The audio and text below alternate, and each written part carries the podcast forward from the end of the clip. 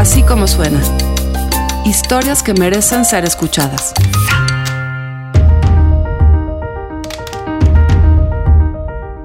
No me acuerdo de muchas cosas, y muchas cosas las quise olvidar. Orseta Belani descubrió los recuerdos de su abuela para contar esta historia. La guerra, muchos trenes y secretos sin encontrar. Así como suena, la abuela. Ha mandato una letterina dove scritto sta così se mi piaci mi, mi darò tutto il cuore arrivato ambasciatore Esta es mi abuela Elettra. Ella nació en 1932 en Viadana, un pueblito del norte de Italia, y le encanta cantar. Suele hacerlo cuando nadie la ve, cuando se está tomando su baño o mientras ordena sus agujas e hilos en su canastita de paja colorada. Mi abuela era costurera y a pesar de que sus ojos y sus manos perdieron la precisión que le permitía trabajar, sigue guardando su canastita con amor. En mis recuerdos de niña encuentro el aire rancio del pequeño cuarto donde tenía su máquina de coser, el sonido del reloj de su sala y unas fotos colgadas al muro. La que más me llamaba la atención era de color sepia. En ella se ve un hombre anciano, de cara delgada, parado al lado de una carreta llena de sedazos. Es el abuelo Lilán. Él hacía sedazos y los vendía en el mercado, me dijo alguna vez mi tía Mónica. Fue más tarde que entendí que Lilán era el papá de mi abuela Elettra. Mio papà quando lui non poteva uscire perché lui non ha preso la testa dei fascisti Su padre nunca quiso la tarjeta del partido fascista, aunque en aquella época era obligatorio, dice mi abuela. Era socialista y prefería vivir con el miedo a ser detenido. Eran los años de la Segunda Guerra Mundial. Italia era un país destrozado por 20 años de dictadura fascista, por la guerra y por el hambre. La gente era pobre. La familia de mi abuela siempre lo fue. mia mamma era molto severa Linda, la mamá de mi abuela, era una mujer dura y severa, aunque en las fotos luce una sonrisa dulce y tiene las cejas encorvadas de las personas buenas. ma mia mamma lavorava in campagna lì a Viadana c'è il frutteto Trabajaba de jornalera cosechando peras y cocinaba para la familia del señor Orefice, el dueño de la finca. Mi abuela a menudo acompañaba a su mamá en la casa grande y lujosa de la familia Orefice.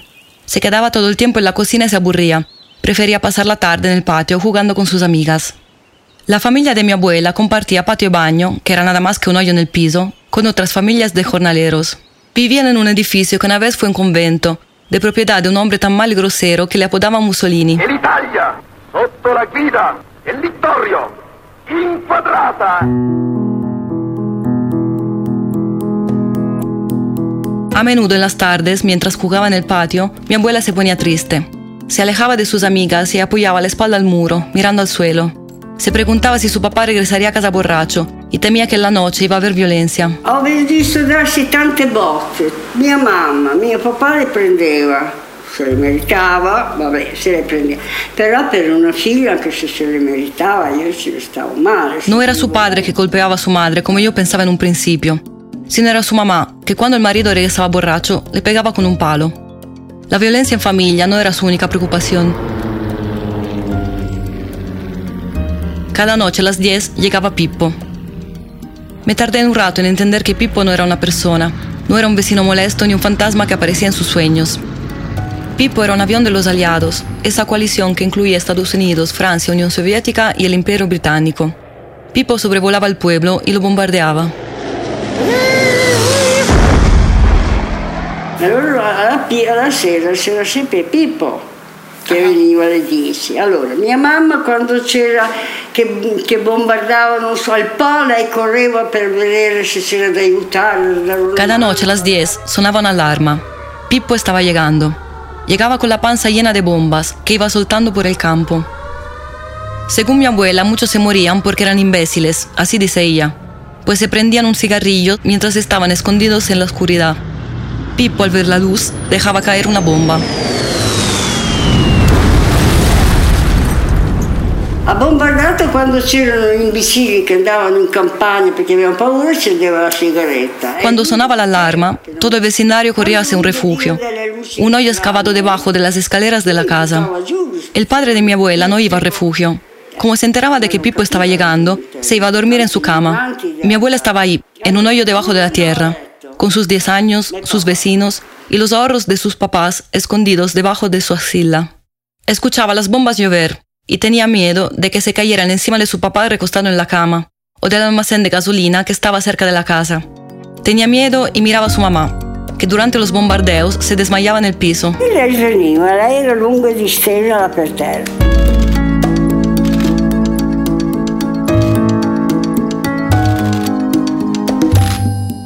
El 25 de abril de 1945, mi abuela acompañó a su mamá a llevar unas sábanas y otras cosas de valor a un lugar seguro. Era la casa de su tía Delina, que se encontraba en un pueblo donde los aviones casi no bombardeaban. En el camino se quedaron en un molino para comprar harina. Festa. De repente toda la gente salió a la calle gritando de felicidad. La guerra había terminado.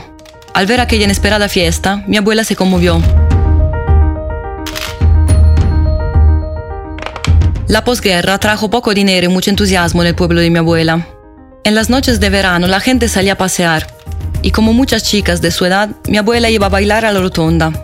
Fue allí que conoció a mi abuelo, en agosto de 1952. Eh, l'ho conosciuto il mese di agosto alla rotonda. Mi abuelo se llamaba Ettore y vivía en Casalmaggiore, el pueblo de al lado. Era un joven chaparrito de ojos azules, muy bonito y mujeriego según mi abuela. Che lui era bravo a ballare i boogie woogie.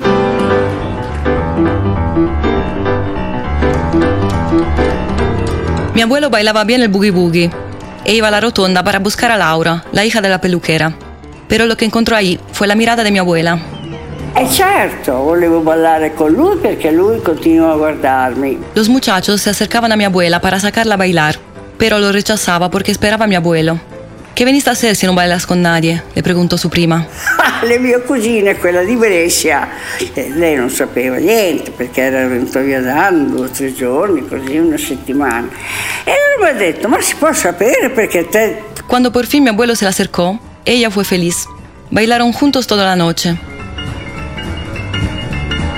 La mamá de mi abuela, que la acompañaba a todos lados como perro guardián, dice mi abuela, no les quitaba los ojos de encima. Che c'era sempre mia mamma che mi accompagnava dietro, che sapeva il cane eh, Fufi. Cada vez que sentía los ojos severos de su mamá que la juzgaban, mi abuela alejaba un poco a mi abuelo del abrazo en que la tenía durante el baile. E mia mamma cominciò a dire che facevamo schifo. Me dan asco, le dijo su mamá regresando a la casa. Cuando, un año después, mi abuela quedó embarazada, su madre fue a la casa de mi abuelo para amenazarlo. De ahí, a poco, mis abuelos se casaron. Lo hicieron a las 6 de la mañana en una ceremonia íntima, casi a escondida del pueblo. Lo que ya era imposible esconder era el embarazo de seis meses que mi abuela lucía.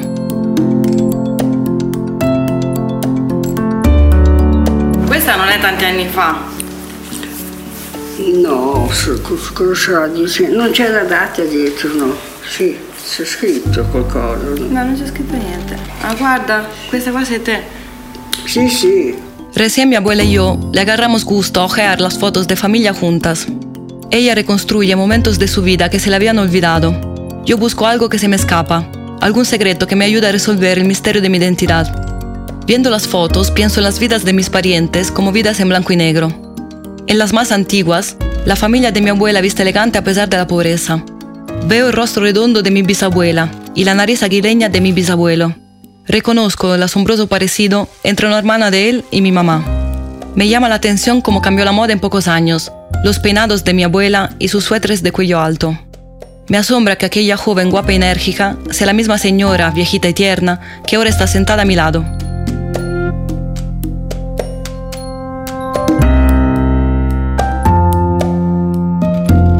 Este es el bar donde trabajaba en Suiza, me dice mi abuela al enseñarme una foto. En ella se ve a un joven sonriente y alegre, con corbata y delantal, detrás de la barra de un bar. Es mi abuelo Ettore. Dopo tutto quello che avevo passato, eh, lì non avevo pensieri, capisci? Lavoravo, prendevo il mio stipendio, mangiavo al ristorante.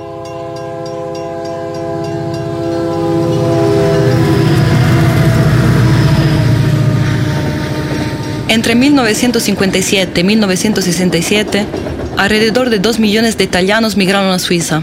Mi abuela salió sola para Zurich en 1957 gracias a un trabajo que le consiguió su primo en un restaurante italiano. Trabajaba duro y le gustaba. Estaba contenta de haberse alejado de sus papás y no extrañaba a mi abuelo. Io stavo bene senza. Sua mamma lo volevo sbolognare via anche lei perché cosa vuoi? Mi abuelo lo alcanzó unos meses después. Mi abuela estaba preocupada de que no encontrara trabajo, porque según ella no sabía hacer nada. Pero una cualidad sí tenía. Era simpático y le caía bien a todo el mundo. Pronto mi abuelo encontró trabajo en el Bar Malatesta, un local bohemio de Zurich. Ahí, según una leyenda que circula en mi familia, estuvieron hasta los Rolling Stones.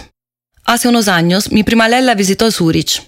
Afuera del Bar Malatesta encontró una alianza de oro que siempre lleva consigo. Le gusta pensar que fue un regalo que mi abuelo le dejó ahí.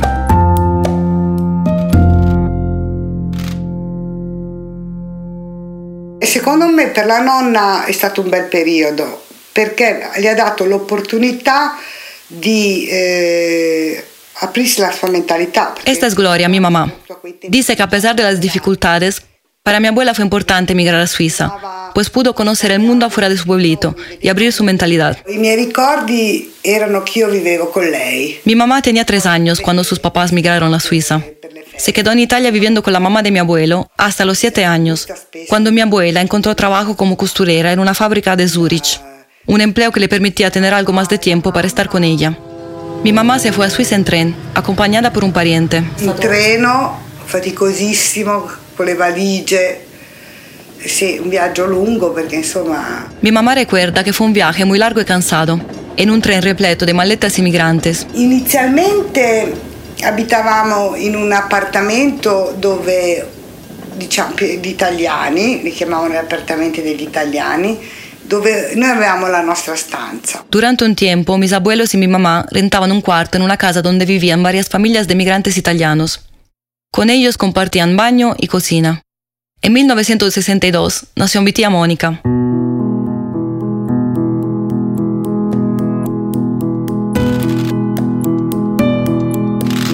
Hace unos pocos años mi abuela le confesó que cuando nació la tuvo que dejar en un instituto, pues su tiempo lo pasaba en la fábrica y no la podía cuidar.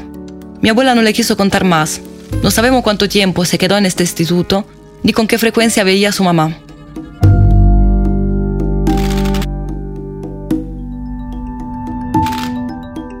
Mi tía Mónica decidió entonces hacer un viaje a Zurich, detrás de los rastros de su nebulosa infancia. Ahí descubrió que al lado del hospital señalado en su acta de nacimiento había un instituto donde estaban los hijos de los migrantes mientras que sus papás trabajaban.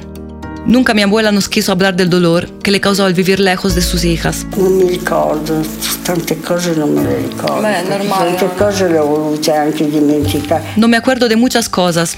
Muchas cosas también las quise olvidar, dice mi abuela. Lo que sí se sabe es que hasta 1996 en Suiza existía una ley que impedía a los migrantes tener consigo a sus hijos. Por esto muchos niños vivían escondidos en sus casas y por eso parroquias, organizaciones humanitarias y hasta el consulado italiano abrieron escuelas clandestinas para los hijos de los migrantes. Sì, c'era questa- questo peso sempre, ti guardavano un po', insomma non è che ti sentivi in un posto Mi mamá no se la pasó bien en Zurich. No lograba aprender alemán, no tenía amigos y siempre se sintió discriminada por ser italiana. Cuando le pregunté sobre su recuerdo más bonito de aquel tiempo, se tardó un rato en encontrarlo. Ma forse un momento di, di- di- Forse la domenica quando uscivo che col nonno mi portava al parco. Tal vez cuando los domingos mi papá me llevaba al parque, contesta mi mamá.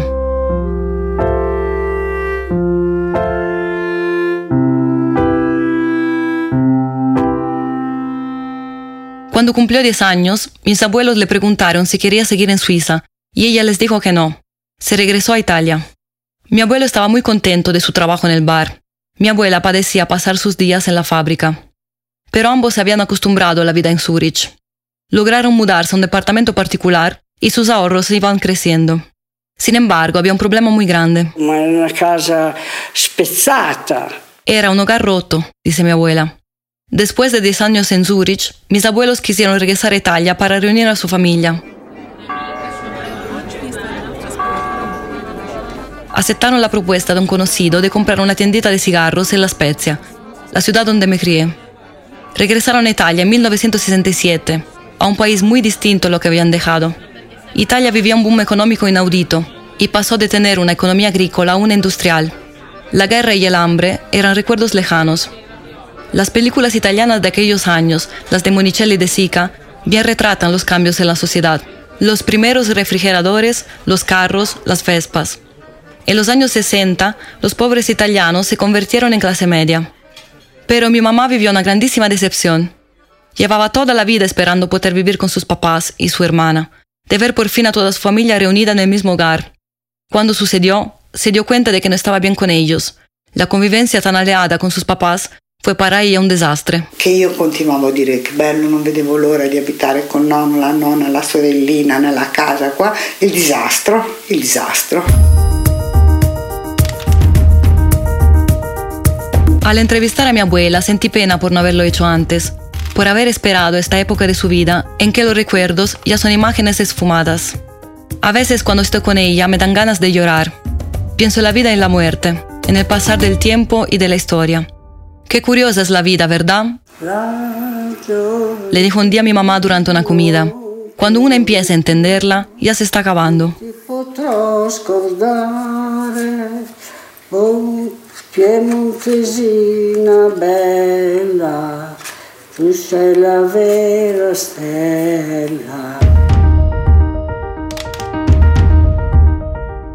Así como suena es una producción de puro contenido. La producción, el diseño sonoro, la mezcla y la música corren a cargo del equipo de BHD Studios. La dirección de producciones de Mariana Linares. Así como suena es un proyecto de puro contenido, la dirección editorial es de María Scherer, Giselle Ibarra hace todo lo demás y yo, yo soy Carlos Puch y les presento las historias. Les recuerdo que en Así Como Suena estamos en Google Podcast, en iTunes, en Spotify y por supuesto en así como suena.mx o en nuestra aplicación, Así Como Suena.